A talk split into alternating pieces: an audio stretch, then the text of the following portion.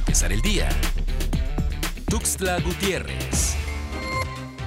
La Secretaría de Salud de Chiapas informa que llegó el decimoquinto lote de vacunas para la entidad procedente de la Federación, por lo que este lunes dará inicio la aplicación de segunda dosis en la región Istmo Costa a personas mayores de 60 años de edad. Asimismo, la dependencia estatal comunica que habrá actividades de vacunación en municipios de las regiones Oconusco y Frailesca, además de Comitán y Pichucalco, para completar esquemas en personas adultas mayores.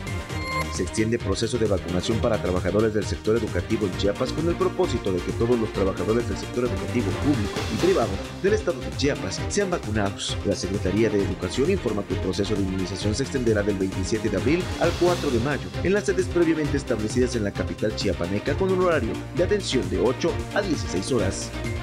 La Secretaría de Salud del Estado informa que en las últimas horas se notificaron 25 contagios y un deceso por COVID-19. En cuanto a la defunción, se trata de una persona del sexo femenino de 69 años de edad con residencia en la capital chiapaneca quien cursaba con diabetes e hipertensión.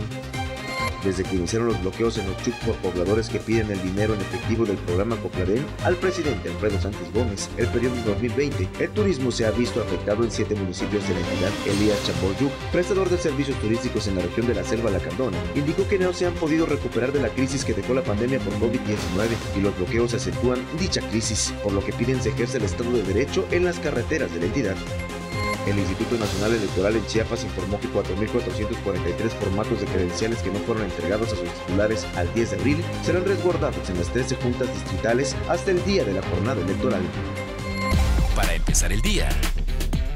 Tuxtla Gutiérrez.